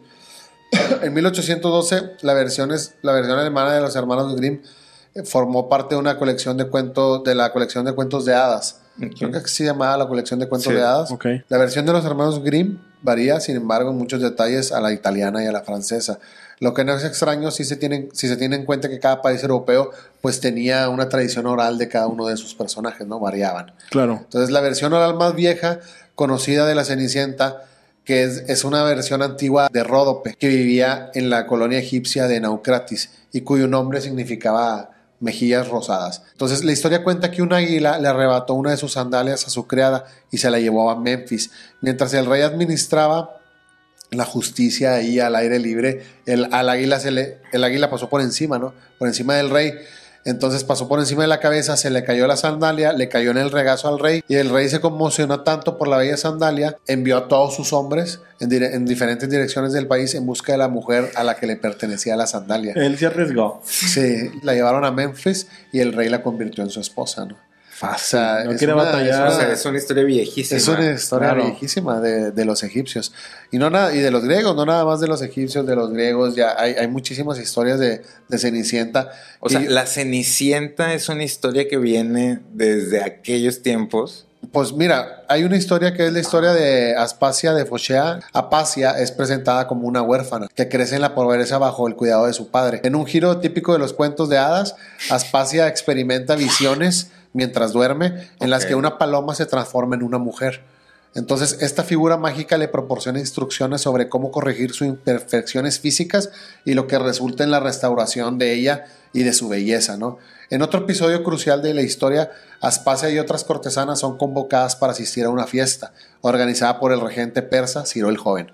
Durante el evento, el rey persa queda ahí cautivado por la belleza de Aspasia, ignora a todas las mujeres de la fiesta, todas las mujeres presentes. Sí, pues a- a- Apasia recuerda que ya tenía un hechizo para, para haber recuperado su belleza. Entonces llega a la fiesta, el rey la ve, no le importan todas las demás mujeres, es, queda hechizado por la belleza de, de la singularidad, ¿no? El encanto de Aspasia. Entonces, en resumen, pues la historia de Aspasia de Fochea o de Fochea sigue la estructura de un cuento de hadas, ¿no? Tiene elementos de la transformación mágica, la superación de las adversidades, la atención especial de un personaje real de alto estatus, en este caso el rey persa Ciro el joven que Estoy se fijó en. Aspasia. En- Entonces, ahí es, te digo, es, es- son cuentos que ya vienen de, De hace de mucho, rato. mucho antes. Los hermanos Grimm se los contaron, los pudieron recopilar y hicieron unos buenos cuentos, ¿no? O sea, le dio agua de calzón, pero no. Pues Tenía sí. que decirlo, ¿eh? Exactamente. Lo embrujó. Lo que te digo es que no, no, no- nada más en esas culturas, también en las culturas asiáticas venían. Hay un cuento que se llama el Ye Xian. Este, es una antigua narrativa asiática que presenta también ahí elementos mágicos en este cuento, ¿no? La versión que apareció alrededor del año 860 la escribió Duan Chensky, creo que se dice así, Duan Chensky, si, si no mal recuerdo. Relata la vida de, che, de Ye Xian, una joven cuya madre falleció cuando era muy joven y su padre también murió después posterior- posteriormente. Bajo el cuidado de la segunda esposa de su padre, Ye Xian sufre abusos constantemente. Ahí la, la- la trama toma un giro mágico cuando Ye Xian entabla una amistad con un pez. Ye Xian empieza a platicar con un pescado. Ye Xian se da cuenta que el pez es su mamá. Su mamá reencarnó en el pescado. Entonces empieza a volver a tener una relación con su madre a través de, del pescado, ¿no? Es la, es la reencarnación de su difunta madre. El pescado es la reencarnación de su madre. Entonces la madrastra y la madre hermana de Xie Xian mata- matan al pez Ah, matan, a, matan a la mamá. Entonces, Ye Xian encuentra los huesos. Los huesos tenían propiedades mágicas. ¿En qué película vi eso? Entonces, sí, verdad, es puro reciclaje. sí, es puro reciclaje. reciclaje. Entonces, Ye Xian encuentra los huesos, que eran los huesos de su mamá reencarnada en el pez. Ah, ya me acordé. Entonces, estos huesos tenían propiedades mágicas. Estos huesos le proporcionan la capacidad de vestirse adecuadamente para un festival. Un festival mediante la poder tan más raro, güey. Sí, entonces le crean un atuendo así ultra deslumbrante, unos zapatos dorados extremadamente livianos, es lo, es lo, que se relata en el cuento, ¿no? Entonces en el festival la familia adoptiva la reconoce, dicen, ah, chinga, pues viene toda arreglada, ¿de dónde sacó ese atuendo? ¿De dónde sacó los zapatos dorados? Entonces, eso hace que pues Yeshian salga corriendo de la fiesta y dice, ya me descubrieron, me tengo que ir. Sale corriendo, huye, entonces accidentalmente se le cae un zapato, mm. deja el zapato en la fiesta, el zapato se convierte pues un elemento crucial, obviamente cuando el rey de otra isla curiosamente lo encuentra, empieza a sentir pues toda esta curiosidad de qué pasa con el zapato, nadie tiene el tamaño que coincida con el zapato, entonces el rey empieza a buscar, manda a sus hombres a buscar por todo el país, a ver de quién era el zapato. Llegan a la casa de Shesian, Shesian se pone, se el, zapato. El rey se da cuenta que era la persona indicada, que el zapato le quedaba a Yeshian. El rey se la lleva de vuelta a su reino. Entonces, ahí la historia toma un giro tráfico cuando la madrastra cruel y la media hermana este, las asesinan unos peces voladores en, represalia a que habían asesinado. Es que, habían matado al otro pez que era la reencarnación de las madres. Peces voladores tiene ese cuento, Tiene peces voladores. No sean malos, no hagan acciones malévolas porque van a venir peces voladores. Y los peces que caminan fuera del agua. Pero pues es una variante, ¿no? Es una variante de la historia que de Cenicienta. Presenta elementos únicos y culturales propios de la tradición asiática. O sea, todo eso de los peces voladores, recuerden que es porque es asiático, viene de esa tradición y cada cultura le mete lo suyo. Sí. Pero, Entonces, la conexión mágica, todo esto de un pez, el castigo de los personajes malévolos mediante la, intervención ahí de carturas marinas, pues ya viene de, esa cultura. Fíjate que hace poquito estaba viendo una película con Emiliano, mi hijo, y todo lo que cuentas de las historias está resumido en una. Hay una película que se supone que la, la historia de, de Papá Noel revuelta y se pone que ese niño vivía solo en el bosque, en una cabaña junto a su papá, su mamá había muerto eh, de una enfermedad, eh, el papá tiene que ir a buscar la felicidad del pueblo, eh, encontrar un mensaje que levantara la, velocidad, la, felicidad del pueblo. Se va el papá, pero el hijo se queda con una tía de él que la tía es malvada, lo trata muy mal, como tipo cenicienta, que lo pone a limpiar, duerme fuera. Y luego este, el niño tenía una, no recuerdo cómo le llaman, pero era como un tipo betabel, que su mamá se lo había dejado, entonces él veía reflejado su mamá en, en ese betabel. Como pescado. Como no tenían, no tenían comida, güey. Sí, sí, sí. Como no tenían comida, este, la señora, la madrastra, la, tía lo manda, no, lo manda a buscar comida. Cuando regresa, el niño tenía hambre, no había encontrado nada. Le dice, te preparé un caldo delicioso para que lo pruebes. El niño lo empieza a comer y donde saca el segundo, tercer cucharazo, ve el betabel y leer la cara del, del mono, ¿no? Que recuerda que cállate, es la, la muerte. Pero te fijas cómo ahorita todo, o sea, todo es recopilación de todos los cuentos y cambiando la historia, ¿no? Todo es reciclado, pero cada uno adaptado a sus culturas. Obviamente era lo que decíamos. tengo una pregunta, ¿cómo que hay pescados que caminan? Hay, hay peces que caminan. Pescados, no sé, pero peces sí. ¿Cómo que hay peces que caminan? Peces que caminan y peces que vuelan. Vamos a poner las fotos aquí. Sí, vuelan. Hay peces que vuelan y peces que, que caminan. ¿Cuánto vuelan los peces? Fuera del agua. ¿Cuánto vuelan los peces? Pues no tengo la información exacta, pero de que existen, existen. Sí, creo que sí. Creo que sí. ¿Y, cómo, y, tienen patitas o como que. Bueno, los que caminan fuera del agua sí tienen, son, son muy parecidos como a las ranas. como que son cangrejos. No, señor, son peces que caminan fuera del agua y luego cuando. De hecho, eh, son muy famosos en cierta parte de África que viven en el lodo. Eh, eh, ocultos. Entonces, muchos de los, de los eh, que viven en, esas, en esos lugares utilizan ese lodo sin darse cuenta que dentro de, esos lugares están los peces escondidos por lo fresco. Y lo que tú quieras. Parecen como anguilas. Parecen como anguilas, pero son sí, y, y, sapos. Tienen un rostro muy extraño. Parecen como, como de Entonces, en cierta temporada de lluvia, ellos pueden volver a salir y regresan a los, a los lagos. Son de agua dulce. Creo que los voladores son de agua salada, pero sí existen. Entonces, continuamos con el tema. La versión esta de Charles Perrault, la del francés, que era titulada Cenicienta o El zapatillo de cristal, fue publicada por primera vez en 1697. Son muy antiguos. La versión de los hermanos Grimm, titulada Aschenputtel, fue publicada en 1812. ¿Qué otra similitud? Pues las, las hadas. En la versión de Perrault, Cenicienta recibe ayuda de su hada madrina, quien transforma una calabaza en una carroza y los ratones en caballos que esa fue la versión que agarraron para Disney. Ajá. Porque la versión de los hermanos Grimm, la Cenicienta recibe ayuda de un árbol plantado en la tumba de su madre. Porque en la versión de los Como Pocahontas. es que en la versión de los hermanos sí, Grimm, cierto. la versión de los hermanos Grimm, este, la madrastra lleva, lleva a las, a las tres hermanas, a las, a las dos hermanas de Cenicienta y a Cenicienta a comprar cosas. Ellas se compran cosas que querían, un vestido, no recuerdo qué compran, y Cenicienta les dice, yo lo único que quiero es una rama, una rama, una varita. De, Para acabar con ustedes, una con varita, hechizo. No, una varita de, de, de árbol, hace cuenta, un, árbol Ajá. chiquito. Que no, creo que les fuera a dar barazo. ¿verdad? Y ella, ella siembra el árbol Ah, Ok. ok. y el árbol, este, ella lo, lo planta, ella planta el árbol en la tumba de su madre y el árbol pues mágicamente Le Tiene la esencia de su eh, madre. está conectado con ella, ¿no? Ok, el árbol, esa es la versión de los hermanos Grimm, pero en, la de Disney agarran la de Charles Perrault, que es muy anterior loco, a la, ¿no? la- la de los hermanos Grimm. Entonces, por ejemplo, los pájaros y los animales del bosque son los que ahí le ayudan a, a Cenicienta en vez de una madrina. Desde esa época los animales nos están advirtiendo y nos están ayudando. y La no- de los hermanos Grimm, no sí, nos están entendemos. Por ejemplo, otra similitud ahí o una característica entre los dos cuentos, la de los hermanos Grimm y la de Perrault, es la duración del encanto. No sé cuánto duró el encanto. Ah, ya, ya, ya. ya. En la versión de Perrault, el encanto de la transformación de Cenicienta dura hasta la medianoche. Ajá. En la versión de los hermanos Grimm, el encanto se rompe cuando el príncipe llega a la casa con el zapato de cristal. Entonces Disney agarró la versión de, de Perrault, Mm. no la de los hermanos Grimm. Ok. O sea, Disney tenía buenos historiadores ahí. Claro. Buscando Sí, claro.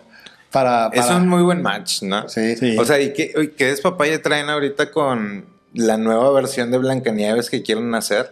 Pues es que, que, ya, todo ha sido. que ya la cambiaron como dos veces. Y la, sirenita también. Este hubo también cambios. Bueno, lo de la sirenita es algo No, de un personaje, pero también Sí, hubo sí, la cambios en la, en, la, en, la, en la historia. en la historia. Sí, pues es que son adaptaciones que se van haciendo. Que se tiene que ir adaptando A la venta, ¿Tú al crees que se mercado. tienen que ir adaptando? No, Pues es que son, eh, es, es entretenimiento al fin de cuentas, pero ¿no? Y es, el- es y que es- se va adaptando la es cultura. un negocio. se va- la cultura se adaptó y la, alguien hubo cierta demanda que se tuvo que hacer así. ¿O crees que alguien se le ocurrió y dijo lo voy a hacer porque se me ocurrió a mí nada más?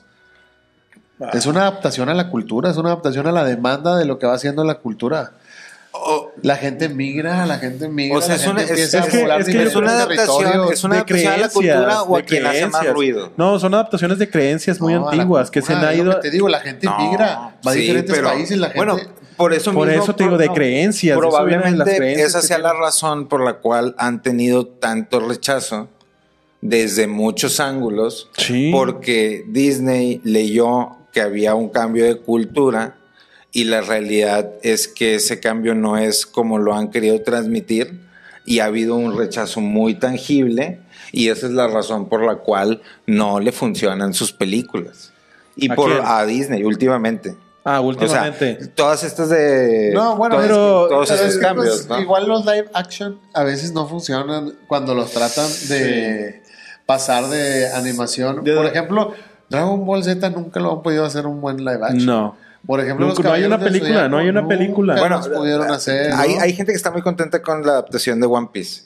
Ok, yo no en, la he la, visto. en live action. No, ni yo, pero, yo. pero digo, ahí hay un ejemplo de que sí Por se ejemplo, puede, este, bueno, tú dices Blancanieves, este, Hansel y Gretel, eh, Pulgarcito. ¿no? Pero Hansel y este, Gretel sí la sacaron. Sí la sacó En live action, sí la han tenido en live action. Pero han sacado muchísimas es- variantes. Disney tiene muchísimas variantes de, de Hansel y Gretel. los- Mira, por ejemplo, la diferentes versión, historias. hablam- hablamos ahorita de la versión de Perrault de la Cenicienta, porque Perrault creo que Disney se fue más para allá, Sí. más que por eh, los hermanos Grimm. Por ejemplo, en la Cenicienta ya vimos que agarraron más del libro de Perrault Del que de los original. hermanos Grimm. Bueno. Por ejemplo, en la versión de Perrault de la Cenicienta, eh, en la de Perrault, la Cenicienta pierde una zapatilla de cristal en el baile y el príncipe la busca por todo el reino para que se ajuste con él. En la versión de los hermanos Grimm, las hermanastras de Cenicienta se cortan parte del pie para que el zapato de oro les quede, pero los pájaros del bosque revelan la verdad al príncipe. O sea, lo- los hermanos Grimm todavía le hicieron un poquito más, más turbia. Sí. O sea, Disney tenía que agarrar lo más suave que podría hacerlo, ¿no? Claro. Sí, no, o sea, yo digo, tal vez sea por viejo, ¿verdad? Pero yo creo que las películas originales de Disney, de todos esos cuentos, son unas muy, muy buenas adaptaciones. Claro. Sí, claro. Entonces, el querer cambiarlas como las han estado cambiando, creo que no ha funcionado o no funciona por lo mismo que te decía. O sea, tal vez. Pero la ellos- historia también. Hay partes de la historia que. Yo, yo recuerdo que vi La Sirenita. Ujú. O sea, no, no es de- ni de los hermanos Grimm, no, es- no sé ni de quién sea, la Sí, no. verdadera historia. Ujú. Pero vi la nueva, la de live action. Y no sé, o sea, no me gustó nada. En No. realidad, no, no me atrajo nada, ni la historia, ni la producción. a nosotros, ni- pero a los ni niños. la narrativa, ni el es el mercado que quiere llegar. Es que es un O mercado, sea, es un negocio, es independientemente una de la empresa, actriz y de ¿no? lo que sea, Sí, la sí. misma historia no la contaron de una buena manera. La historia Por es eso como te digo, se está cuenta. adaptado para los niños, güey. Sí. O sea, al fin de cuentas es, es el mercado que ellos. Una, una buena película para niños le gusta a todo el público. Hasta los adultos, claro. Porque los adultos Sí. son los que van a No para bebés, niños. para niños. Para niños. O sea, una buena película de ¿Cuál? niños Dime a una. todo el mundo le gusta. El Rey León. Claro. Pero, pero, El ¿cuándo libro de la selva. Alto, ¿cuándo lo viste? No, la puedo ver ahorita y me gusta. ¿La nueva? Sí. La nueva, la live Es- action no, no. está tan buena. No, eso es lo que estamos diciendo. La que tú viste, Sí. la que tú te eh, creciste No, es con ella, Disney- es la Disney versión sabía- que te gusta. Disney sabía cómo hacerlo. Claro. Disney sabía cómo El hacerlo. sentimiento de perder a su padre. Pero igual, pues es una recopilación. O sea, no, no lo inventaron ellos, los libros, ni las, ni las historias. Eran recopilaciones de, lo- o de los hermanos Grimm o de Perrault. Por ejemplo, ahí en La Cenicienta volvemos a lo mismo. El final, el final, en la, por ejemplo, en la versión de, el del francés de Charles Perrault, en la, en, en la versión de Perrault no hay castigos severos para las, hermas- para las hermanastras malvadas de Cenicienta. Ellas simplemente son dejadas fuera de la celebración del matrimonio. En la versión de los hermanos Grimm, las hermanastras sí sufren, Pues sí sufren castigos perdieron. severos. Por ejemplo, los ojos de las hermanastras son picoteados por pájaros en la boda de Cenicienta. Entonces, es- O sea, ¿quién, era, regalo, la, de quién- quién regalo. era la mala del cuento, güey? Es lo que quiero saber. Sí, pero estas características, ¿qué es lo que refleja? Ajá. Pues lo- el tiempo en lo que vivieron los autores. Que es lo que, les, lo que les decía ahorita, se van adaptando a la cultura, porque la individualidad de los autores es lo que la refleja, las variaciones culturales, las variaciones temporales en la historia, las todo lo que ha pasado es lo que lleva a que haya cambios en la sirenita, a que haya cambios en las películas de Disney, porque revelan la individualidad de la gente que está ahorita. ¿Tú crees que alguien haya dicho, sacaron la Cenicienta, pero no castigan a las hermanas como las deberían de castigar? No, los hermanos Grimm. Pues No, la castigan no, no, con o el sea, desprecio. ejemplo, o sea- las castigan con el desprecio del príncipe. Sí, o, o de que Blancanieves, de que sale, salió Blancanieves de Disney y que alguien haya dicho, ¿por qué no se muere la bruja? ¿Cómo se debió haber muerto? ok. Sí, pues, Fíjate, en Hansel y Gretel eh, dice, a pesar de que ahora existen numerosas versiones del clásico para niños, la creada por los hermanos Grimm no tiene un final feliz. Hansel y Gretel es un famoso relato alemán que ha experimentado cambios a lo largo del tiempo hasta llegar al cuento para niños que conocemos el día de hoy. En la versión actual, un par de niños perdidos en el bosque se encuentran con una casa hecha de dulces, habitada por una horrible bruja. Sin embargo, la historia original de los hermanos es mucho más terrorífica que eso. Hansel y Gretel eh, es la historia original de un leñador muy pobre que vivía en un bosque con su esposa y sus dos hijos. Hansel y Gretel. La familia pasaba por, tiempo- por tiempos difíciles y debido a la escasez de alimentos, la mujer convenció a su esposo de abandonar a los niños en mitad del bosque para no tener que alimentarlos. Hansel, astuto, escuchó los malvados planes de su madrastra y salió a buscar piedras. Mientras su padre lo- los adentraba en el bosque, el pequeño dejaba un camino de piedras para poder regresar. En un segundo intento de abandono, Ha- Hansel utilizó migajas de pan como rastro por los pájaros, pero el los pájaros se las comían y los niños per- se perdieron en el bosque. O sea, una, se- hubo una segunda vez. La primera vez regresaron porque por las Oye, piedritas, pero, ¿no? pero qué, o sea, qué idea esta de abandonar a los hijos en el bosque porque no tenían dinero Ajá. para alimentarlos. O sea, ¿qué pasaría el día de hoy? Pues existe. No, pues, ni- y de una manera más cruel, Pero- ¿no? O sea, ese pedo lamentablemente... Que a lo mejor antes también existía y era igual de cruel, ¿no? Era de que, oye, pues Sí, no pues, podemos que vivir cam- o comemos No, a- nosotros o Ahorita hay más redes, en o sea, hay más redes de, y cadenas de suministro y cómo funcionan las cosas. Sí. Pero eso como quiera... No, pero igual no era bien Pasa. visto cuando le hicieron los hermanos Grimm, porque acuérdate que le tuvieron que cambiar de la madre a la madrastra. Sí. Sí, que la claro. madre hubiera abandonado a los hijos en el bosque porque no tenían dinero para alimentarlos, no era bien visto. Entonces le tuvieron que cambiar, o la burguesía los obligó a que lo cambiaran a la madrastra. La madrastra los abandonó porque no tenían dinero para alimentarlos. Después de días de perdidos, se encontraron una pequeña casa hecha de pan de jengibre, chocolate, caramelos, pastel y azúcar morena. Sin sospechar que era una trampa, empezaron a comer, pero la casa era propiedad de una malvada bruja que los capturó. La bruja encerró a Hansel para engordarlo y puso a Gretel como esclava. La astucia de Hansel fue mayor, logrando engañar a la bruja para que se, meti- se metiera en el horno y los niños la quemaron viva. Después de salvarse, robaron las perlas y las joyas de la casa de la bruja y regresaron a la casa con las riquezas eh, para que sus padres ya no los rechazaran. Y Ya, pues ya, pues, claro. ya se arregló todo, papá. No Después de que me abandonaste, Sí, mira, aquí. Y sigue pasando eso. Sí, sí.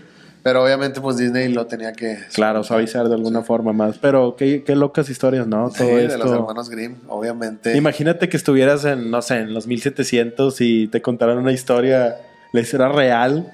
¿Cómo No, te pondrías? pues, no? Exactamente, o sea, imagínate que a lo mejor eran.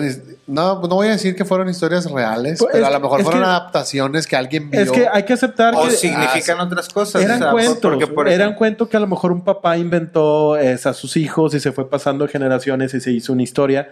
Y pues realmente los cuentos eran para que o te duermes o este va a venir tal persona o te vas a quedar en el bosque, no forma de, de, de asustarlos, ¿no? no, y a veces son enseñanzas, ¿no? Sí. O sea, también, por ejemplo, creo que lo de Hansel y Gretel tiene más, o sea, originalmente tenía algo que ver con, ¿cómo se dice? El desprenderse de la Matrix y los patrones que uno, con los que uno se queda. O sea, por eso originalmente quien abandona es la madre. Ok. O Entonces sea, la película y, de y Matrix quien los, está. y quien los guía, o sea, es que hay otra palabra, pero es como matriz, ¿no? La matriz de, Te entiendo el- de tu mundo, ¿no? Claro. o sea, de, de cómo ese pedo eventualmente te, te abandona y lo que te va guiando hasta dejarte a un punto solo son los patrones de, de enseñanza o de astucia, de entendimiento, de conocimiento que vas teniendo, que son los que te pueden liberar de, de ciertos problemas, ¿no? O sea, y ya tiene que ver la tentación y etcétera, etcétera, ¿no? Pero eventualmente muchas personas, como siento ahorita o en todos los tiempos existen, o sea, y me incluyo porque siempre cuando uno no sabe qué pedo, pues se confunde, ¿no? Y supone cosas. Pero, pero tiene que ver con el hecho de no entender, como no se entiende el significado real del cuento. O sea, hay una necesidad de quererlo cambiar, ¿no? Completarlo. O sea, que es parecido a lo de Disney, ¿no? De, de necesitamos más de estas cosas porque nos lo está pidiendo la gente, ¿no? Sí, es lo que te digo. Porque cambió la civilización, porque cambió la cultura, porque cambiaron los tiempos, porque cambiaron los pensamientos. Ahora esta es la demanda, pues ahora hay que darle por allá. Exacto. Pero fíjate, por ejemplo, algo curioso de lo que había de los hermanos Grimm, por ejemplo, de Charles Perrault, que el francés, o el mismo Jean, Jean-Baptiste Basile, el italiano, que Basile publicaba, Basile, o Basile publicaba, después Perrault publicaba la obra de Basile, y después los Los hermanos Grimm. Grimm, y después Disney. Disney. Porque ahorita pasó con la Cenicienta, pero también con la Bella Durmiente. Basil publicó en el Pentamerón, que de hecho en el Pentamerón venía la Cenicienta, que era una serie de, De cuentos. de cuentos de hadas de Basil, Ok. igual como le hicieron los hermanos Grimm. Y después publicó Perrault, que venía dentro de los cuentos de Mamá Oca, que también era una serie de cuentos de Perrault. Y lo mismo hicieron los hermanos Grimm. O sea, en realidad todo estaba fusilado, igual y hasta, la- hasta el mismo concepto de creación dentro de obras, ¿no? Porque Sí. los hermanos Grimm también hicieron estos cuentos para niños y incluían varias obras y, y Es- ya lo habían hecho, ya lo habían hecho Como, dice- como dicen, no hay nada nuevo bajo el sol. bajo el sol, ¿no? Por ejemplo, la, la Bella Durmiente, que el- la trama original de la Bella Durmiente es que tras una larga esterilidad, un rey y una reina tienen una hija. Cuando la niña cumple un año de edad, invitan un festejo de honor de la niña a siete hadas buenas y madrinas que mediante encantamientos le otorgan dones positivos. Pero entonces, en ese momento, irrumpe una hada malvada de un país vecino, a la que pues no, no la querían invitar, no, no hayan podido invitar. Llegó ofendida porque no hubo Eh, eh, invitación. es ¿Sabes, la- ¿Sabes por qué dice el la cuento? incómoda. Pero ¿sabes por qué dice el cuento que no habían podido invitar a la, a la, a la hada? No pueden a la llegar bruja a- porque no había platos suficientes. Ah. Eso dice. Eso dice el libro. Así yo traigo mi propio topper, güey. O sea, déjame entrar. Sí, o sea, la niña cumplió un año, invitan a las hadas, a todas las hadas madrinas, A ella no le invitaron y le dijeron, es que no te habíamos invitado porque no había platos. Ah. Eso dice el libro. No, pues eh, doble, doble, ¿cómo se dice? Doble ofensa le No, de hecho sí se ofendió. Sí. Se ofendió y, y, ah, estamos hablando de la- del cuento de la Bella Durmiente. Sí. ¿ok? Entonces la niña, al momento que tenía un año, le hicieron esa fiesta. Como no invitaron a la bruja o a la hada malvada, se ofende el hada malvada porque no haya platos, no le invitaron. Qué ocurrencias, ¿no? Se ofende. Entonces, ¿qué es lo que Costaba dice? crear unos platillos. Y luego no invitaron a alguien con poder, pues. Claro, entonces, ¿qué, ¿qué es lo que hace la bruja? Pues lanza un hechizo, ¿no? Entonces, la sentencia La hada. dice el hada malvada a, La no a la bella durmiente. Sí. O sea, era una bruja. Era una bruja. Entonces, la bruja, como no la invitaron, le lanza un hechizo a la, a la niña que acababa de cumplir To- un año. Todas las hadas son brujas. Sí, sí, sí. Era sí, una hada malvada. Sí, güey. Era una hada, no era una hada O sea, no hay hada- Ok, era una hada. Era una hada malvada. Entonces, como no le invitaron, le Y lanza rencorosa, un hechizo. y rencorosa. Sí. Le lanza un hechizo. ¿Y cuál era este hechizo? Pues le dice que el día que la princesa cumpla 15 o 16 años, se va a pinchar un dedo con el uso de una rueca y que va a morir. Entonces, no obstante, una de las hadas madrinas que estaba ahí, que estaba invitada, que era buena, entonces Era cool. que todavía no había otorgado su don a la princesa, mitiga la maldición de la bruja o el hada malvada, de manera que cuando la princesa cumpla 15 o 16 años, sí se va a pinchar un dedo con el uso de una rueca, pero en vez de morir, se va a dormir por un siglo. ¡Hala! Va a dormir 100 años. O sea, sí va a pasar eso. Pero va a entrar acá en, en, en- en hibernación, o sea. Pues imagínate, estar Se va a hacer en un estado de coma o, o qué. se va a quedar que igual. Se queda igual, no cambia de. Entonces, ¿qué es lo que pasa? Pues el rey y la reina prohíben todos los usos, ¿no? no nadie puede tener usos y todas las ruecas de hilar en el reino. Los mandan quemar y todos los ponen en una gran hoguera y los queman todos para que ya no existan, para que no pase eso. Entonces, al momento en que la niña cumple la, la edad indicada en que la, De la bruja maldición. deja- ajá, la maldición, la princesa empieza a curosear en la torre del castillo, se encuentra una anciana, una anciana que estaba hilando con un uso, una rueca, entonces la muchacha lo agarra, se pincha el dedo con el uso de la rueca y se cae dormida. Uh, O sea, el destino ya 100 estaba escrito, años. ya. Por más de que patalearan, ya no se podía cambiar. Entonces el sueño como que se expande, el sueño se expande a todos los habitantes del castillo y el castillo queda cubierto por una vegetación. Entonces 100 años después, pasan los 100 años, un rey escucha, escucha la historia, un príncipe escucha la historia, van al castillo con la intención de despertarla. Cuando llegan, encuentran a que la pues que, que estaba lleno el castillo de vegetación, tienen que quitar toda la vegetación, se encuentran a la princesa dormida, las cautiva su belleza, entonces el joven la despierta. Lo que no sabes es que es 100 años mayor que él. Sí, bueno, sí, no, es- bueno, bueno, más. sí, o sea, no, Ciento- como 90, ¿no? Ciento, Ah, no, más. 120 años. No, ¿qué tendríamos? Sí, 20 pues, años. Unos 120 años. 97, 90 y Entonces, tantos. eh, estaba o, sea, im- o sea, imagínate, el príncipe escucha una historia de que hay una reina dormida porque ya va a despertar por 100 años, se déjame voy. De aquí soy. Y sí la encontró. La encontró, se la llevó, se casó con ella, pero no le dijo a sus papás. Oye, les ha despertado y ha dicho, hey, yo soy tu esposo. Nos casamos, te quedaste bien de amor. sí. Y para que sepas, tú limpias la casa y eso es lo tuyo. Sí, el, el cuento dice que el príncipe fue, la despertó. Se la trajo, pero no le quería decir a sus padres. Claro. Porque se decía que sus padres no iban a aceptarlo. Entonces, la madre del cuento, el cuento te hace como entender que la madre era medio ogra, medio. Pero realmente quería que no le pasara nada, o sea, la cuidaba. Sí, él la cuidaba. No, bueno, pero la reina, la reina lo que quería es que era proteger a su hija, pero ahí la estaban pintando hijo. como si... Bueno, Ah, no, no, no sabíamos. El, el príncipe apenas le iba a llevar al castillo y no le quería decir a sus padres. Estás hablando de la mamá del príncipe. Sí, la mamá del perdón. príncipe, el, el príncipe Sí, temía. es cierto, ya pasado 100 años, ya estaba príncipe- más muerta que nada la mamá. no me he recordado eso. No, el príncipe tenía miedo de que su mamá no la aceptara. Ya. O sea, era una señora de ciento no sé Pues claro, años, decir, eh, chacalona, ¿no? Entonces, no, él, él tenía miedo de que pues eventualmente iban a tener hijos y que no iban a aceptar nada de esto.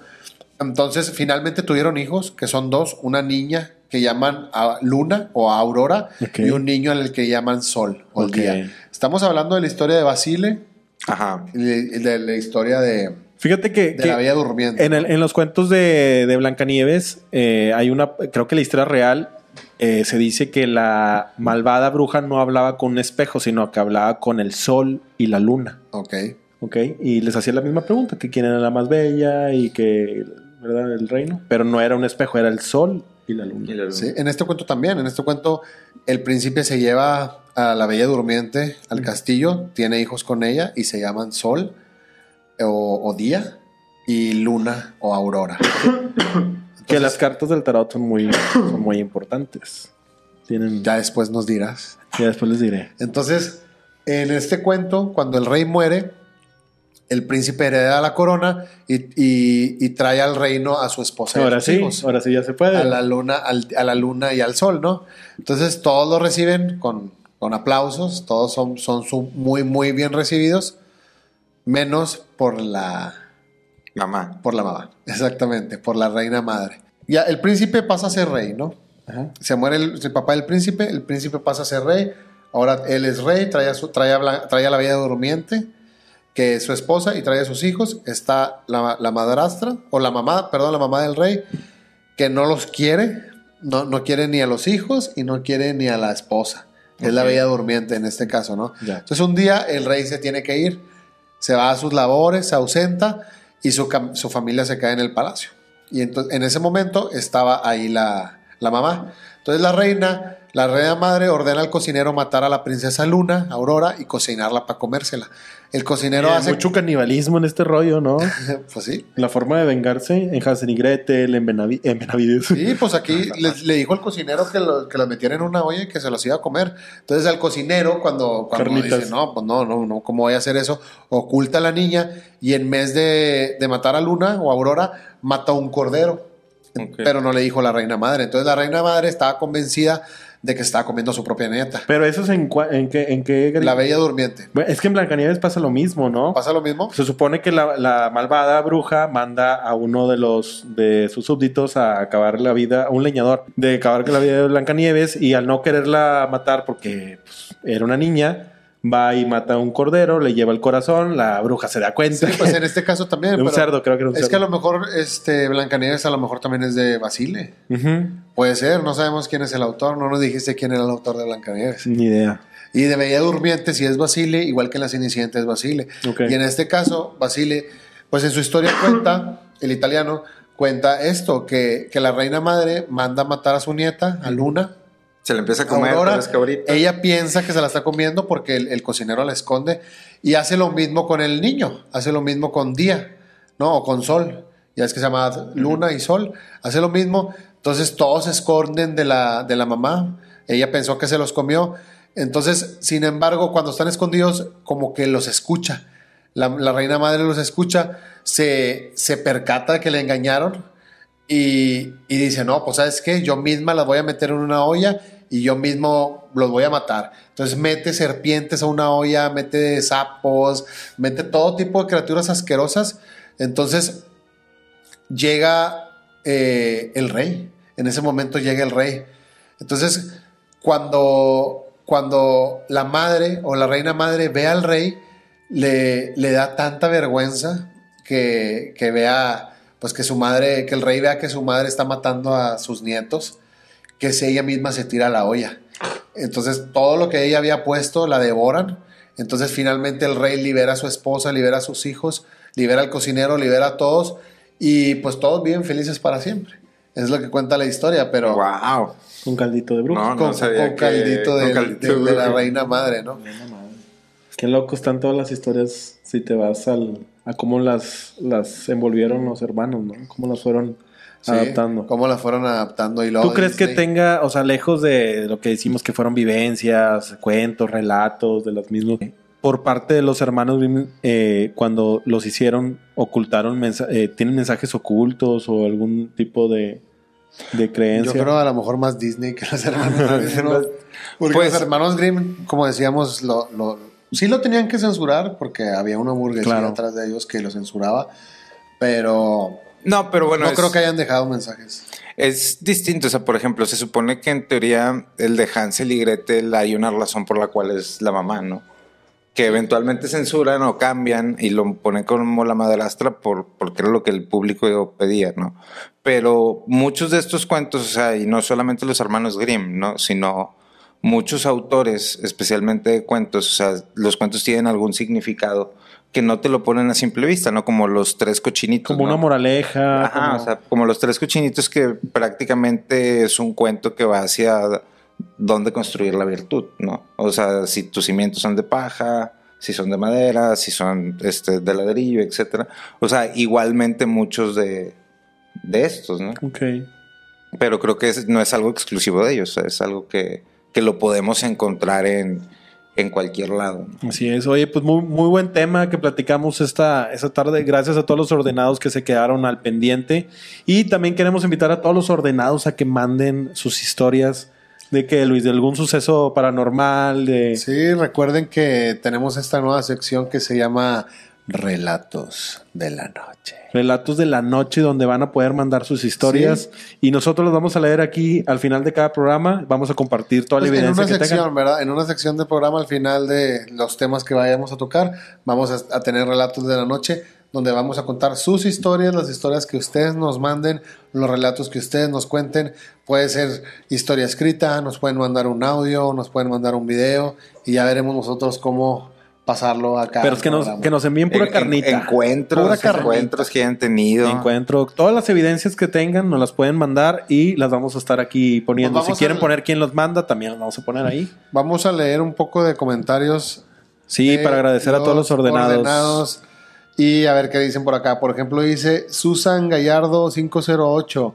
No es el único podcast con estos temas, pero sí el mejor. Ah, Saludos a Susan. Gracias, Susan. Gallardo. Mira, aquí dice uno, eh, dice Haisel Zúñiga 3421. Dice, yo sé que serán grandes y un corazón. Gracias, hermano. Claro. Angelito Hoyo. Yo solo vine a escuchar al niño y la foto y lo demás me vale un kilo. Qué bueno que encontraste lo que, lo que buscabas, Ángel. Dice Guilhem 9560. Amo este canal, mi podcast favorito. Rompe 5495. Qué buenos puntos tocan, se rifan. Excelente canal, tengo un poco siguiéndolos en Facebook, pero sin duda me ha encantado su contenido. Carlos Contreras, Mira, aquí dice uno, Nadia Castro 4691. Me encantan las historias y las leyendas de mi México. Eso ahí lo comentó en el, en el que tuvimos narrando las leyendas de Santiago. Adelante, adelante, adelante. Mira, uno también de Santiago dice, me pasó un caso hace 13 años. Mi papá estaba internado en el hospital, tenía complicaciones de tuberculosis y problemas renales. Mi mamá y mis hermanas y yo nos tumbábamos para ir a cuidarlos, nos turnábamos para ir a cuidarlo. A mí me tocó entrar a las 7 am y salir a las 3 pm y regresar a las 9 pm. Y pues a mi mamá le tocaba revelarme, re- relevarme. Me fui a mi casa a descansar un rato, ya como a las 7. Me, se- me metí a bañar y en eso oí la voz de mi papá hablándome por mi nombre y saliendo de bañar sentí una palmada en mi hombro, cosa que mi papá tenía la costumbre de hacer. La verdad sí me sacó de onda. Ya me alisté, me fui al hospital para relevar a mi mamá. Estando ya dentro en urgencias, ya mi papá se despidió de mí y ya como a la 1 am me tocó verlo fallecer. Júrale. Ay, De esas fuerte. historias de que sientes antes de que pasen las Que- que cosas. hay ¿no? una despedida, ¿no? De por medio despedida. siempre, ¿no? Como nos había con, con los seres, con los seres queridos. Sí. De una forma se despiden. Acá dicen, me estás diciendo que Alicia, de Alicia en el País de las Maravillas, era una bruja en un viaje astral y por eso el psicopompo, el conejo blanco, lo digo porque en la serie de Sabrina, la bruja adolescente, hablan de ellos, igual en la de Lucifer. Pues hablamos del psicopompo como un guía de las almas, ¿no? Sí. En el, Alicia en el País de las Maravillas es un guía de Alicia, este, que está Del viendo- conejo, ¿verdad? El conejo blanco es un psicopompo, un guía de almas. Pero vi muchos comentarios del psicopompo que hablaban de la de Matrix, cuando Neo tiene que perseguir al conejo blanco que lo tiene tatuada la chica en la espalda. ¿te Ah, ok. acuerdas? Sí. Exacto. Que, le- que es una guía del alma de Neo para poder descubrir la verdad cuando llega con Morfeo. En el momento que Morfeo le hace tomar la decisión, ¿no? El psicopompo. Mira, aquí hay otro que dice Maggi JOC, Gohok. Soy fan de Alicia en el País de las Maravillas y esto, y esto me encantó. Y ahora soy fan de ustedes, una suscriptora. Mira, SJ Producciones dice 4836. Ah, que vayan a ver el, que vayan a ver el- Los que ya ves que había muchas personas en el- los comentarios que vengo de TikTok y quiero saber Sí, sí, la continuación de la historia. Minuto 48-36. Dice Dirk Diggler, mis ordenados, gran podcast. Me gustaría que tomaran en cuenta el, en cuenta el juego de Soma. Habla sobre descargar toda tu mente a un avatar y vivir perpetuamente en una base de datos que está flotando en el espacio porque la Tierra fue devastada. Habla sobre transhumanismo y todo está muy bueno.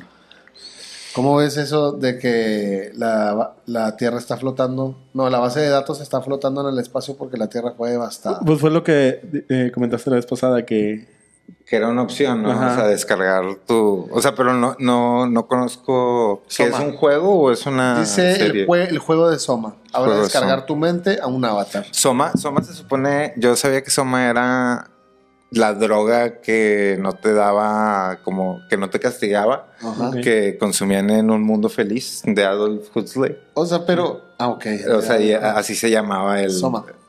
Pero, o sea, imagínate esto que está diciendo. No sé, es el juego, no sé si sea la trama del juego. Pero que te digan, oye, antes de morir tienes una opción. Puedes descargar todo a un avatar digital que siempre, va, que siempre va a estar en un juego, en una plataforma. Ya sea PC, en línea, Xbox, en alguna nube. Y puedes tener ahí tu alma. Ahora puedes vivir en un avatar. ¿Te gustaría hacerlo? Descargar tu alma, tu esencia. Es que yo a ya la siento que estamos en un virtual. avatar. Yo ya siento que esto es como. Que esto es un avatar, Ajá. ¿no? Ah, este es tu avatar para Ajá. ti. Sí. Ya. Y Así cuando mueres sales del avatar solamente. Ok. Y buscas otro, otro recipiente. Nah, pero ¿cómo le haces? Necesitas tener conocimiento Pues, mejor- para estar saltando de recipiente Ah, en claro. recipiente, de Claro. avatar en avatar. Puede ser. Ay, perro. Mira, dice aquí uno. A ver, síguenos platicando. User guion en medio. Ya sé, Sí, ¿por qué el te sordeas? ¿Por qué te que se sordeas? puede, que se Porque puede pasar. Yo siempre lo he dicho, que para mí esto es como un juego. O sea, dentro de. Lo veo como un juego. Pero ¿cómo le haces para pasar sin a otro retorno, güey, ¿Cómo le haces para pasar a ¿Cuántos, otro ¿Cuántos cuerpos llevas, Pues no sé cuántos cuerpos eh, llevo, pero pues sí sé que es infinito, ¿no? Es como que Yo, de fíjate, es algo curioso. Yo vi algo así cuando estaba ahí surfeando por la red profunda. Ok. Uno de esos días, hace años que estaba surfeando por la red profunda, este, y había un blog. Dentro de ese blog, pues tú, tú te podías meter a varios blogs con varios temas. Y un tema que tenían dentro de, ese, de un blog, había gente platicando que Adolfo H., este ul- ultranacionalista Popo. Alemán. alemán de, de los años 30, 40, este, Adolfo tenía una máquina que era como una pistola que podía sacar su alma o su esencia del avatar del cuerpo y él se podía insertar en otro. Mm. Y que llevaba haciéndolo desde no sé cuánto tiempo del principio de la humanidad. Él llevaba cambiándose de cuerpo y que hay 13 personas viajando en el tiempo. La lo teoría de los escuchado. 13 viajando en el tiempo desde principios de la humanidad. Que lo hacen para balancear las cosas, pero que hay 13, hay 13 personas. Y hablaban de un registro que hay un hacker inglés que llegó a- al último nivel de la Deep Web. Llegó, llegó hasta mero abajo. Ya ves que son, son, son varios niveles. Sí. Y llega un punto en que tienes que empezar a saber de física cuántica para poder desbloquear los códigos que te, que, que te empiezan a pedir. Porque no puedes estar navegando, obviamente, con tu IP normal. Claro, no, no, y desde el primer, desde el primer nivel no, a no través puedes. del servidor Onion, pues vas ocultando IPs, vas cambiando. se va cambiando, Este- se va reseteando. pero vas, vas bajando niveles. Y un hacker británico llegó hasta el último nivel y dice que encontró, encontró archivos ocultos del gobierno, creo que el- de Estados Unidos. Fue el que estuvieron persiguiendo que se fue no sé. a, a Lima y luego estuvo varias partes de Latinoamérica escondido y luego... No sé si ese fue Julian Pues se Assange. esconden, pero... Julian Assange que te- pues, le pasó más o menos algo así. Pero bueno, a ver, ¿y luego? Y dice que, encontró, dice que encontró ciertas cosas. Una de las cosas que encontró en, en la- en el nivel más bajo fue eh, documentos del gobierno. Ajá. Encontró la de la teoría de los 13, que había 13 personas viajando en el tiempo desde hace mucho tiempo. Encontró la de la teoría del poder de los cristales, que hay un poder en los cristales Es cierto muy, eso, muy, muy muy, muy fuerte. que no estamos utilizando. encontró que Nikola, lo de Nikola Tesla, que Nikola Tesla quería transmitir energía a través del aire y que fuera libre y gratis para todos. Encontró, ¿qué más encontró? No me acuerdo. Encontró como 12 cosas, Ok. pero pues todas eran ultra... Me ultra imagino que archivos de- ¿no? Sí, archivos. Muy oculto. Hay que buscar eso, eh. Hay que hablar de eso. Sí, Hay que la- buscar El siguiente capítulo. quién era ese. Pero. ¿Quiénes son esos viajeros? Ah, entonces, bueno, pero yo cuando yo estaba navegando encontré eso de, de que Adolfo H. Ah, cambiar su alma a otro cambiar lado. su alma a otros Sí. lados, ¿no?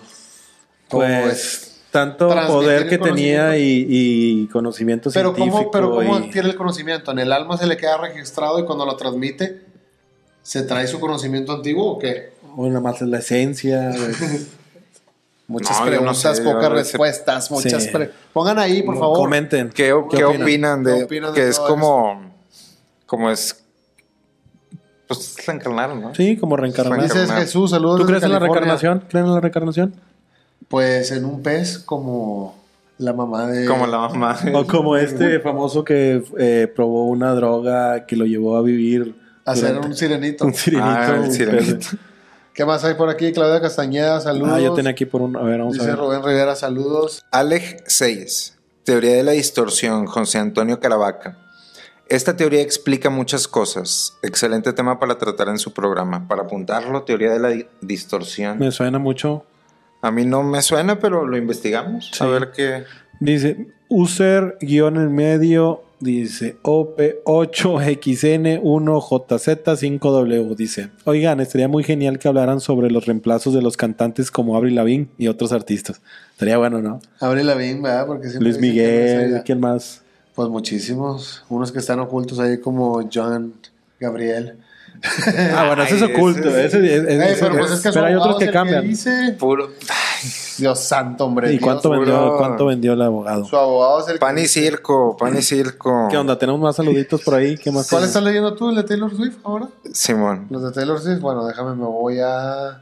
Mira, este está interesante. José Franco O-H IN. José Franco OIN. Si todo está controlado, eso quiere decir que cada cosa que comentan también está controlado. Cada cosa que decimos Mm, nosotros. Puede decimos ser. nosotros. Incoherentemente, Pues, inconscientemente. ni siquiera sabemos. Inconscientemente. Que nos Inconscientemente. puede estar controlando un hongo que dicen que tenemos hongo. de hongos que nos pueden estar controlando. no Claro. A ver, ¿cómo está eso? Ah, ese está muy Pues, padre. que la- ¿no? que le, esta vez que no me acuerdo que estaba viendo una serie y que le preguntaban a como a un investigador que qué le temía más, que, que Sí. qué- a qué era lo que le temía más y él decía que a los hongos. Es que hay un Porque- tipo de hongos que, que se ha comprobado que tiene inteligencia. Le han hecho varios estudios. No recuerdo cuál es el nombre. El nombre del hongo es color amarillo. Y lo pusieron en una, en una Ah. ciudad y creo que la recreó y No, pudo salirse. Para hongos- que hiciera las mejores rutas. Ajá. de hay hongos escape. que controlan plantas, hay, hongos- Claro. hay hongos que controlan De, de hecho, es muy- animales, los hongos controlan insectos. todas las conexiones que tienen los árboles. Todos los árboles están conectados y el, el hongo controla toda esa. Dice Esa conexión. MJ9260. Excelente podcast. Estos chicos de la orden los acabo de conocer y lo que me encanta es que no le tienen miedo a hablar de las cosas como son. Y que próximamente vamos a tener un, un invitado biólogo. Un biólogo, Mm. químico, biólogo, bacteriólogo. Este va, va a venir con nosotros ahí para que estén al pendiente. Ya va a funcionar la máquina para- de ordenados. Sí, para que ahí pongan sus preguntas y las envíen. Este, ¿Mm? qué, qué- qué dudas tengan, ¿no? En el próximo capítulo ahí vamos a estar preparados. ¿Qué más? ¿Qué más tenemos por ahí? Pues nada más recordarle a las personas que está abierto esta nueva sección de Relatos de la Noche, que envíen sus historias para que las podamos platicar. Pueden ser Debatir. paranormales, historias de encuentro con aliens, leyendas, Dice- anécdotas. Ok. Y pues aquí, Sí, que manden sus, sus relatos porque los podemos contar aquí. anécdotas de misterio. Que tengan carnita, porque Pura para carnita. que salgan los siguientes. Oye, dice. Joseph Steven, y de nuevo se olvidaron de los Simpsons. Se me hace que... me- Tenemos que revivir la sección completo. amarilla sin, sin Un sin capítulo alguna, completo. ¿no?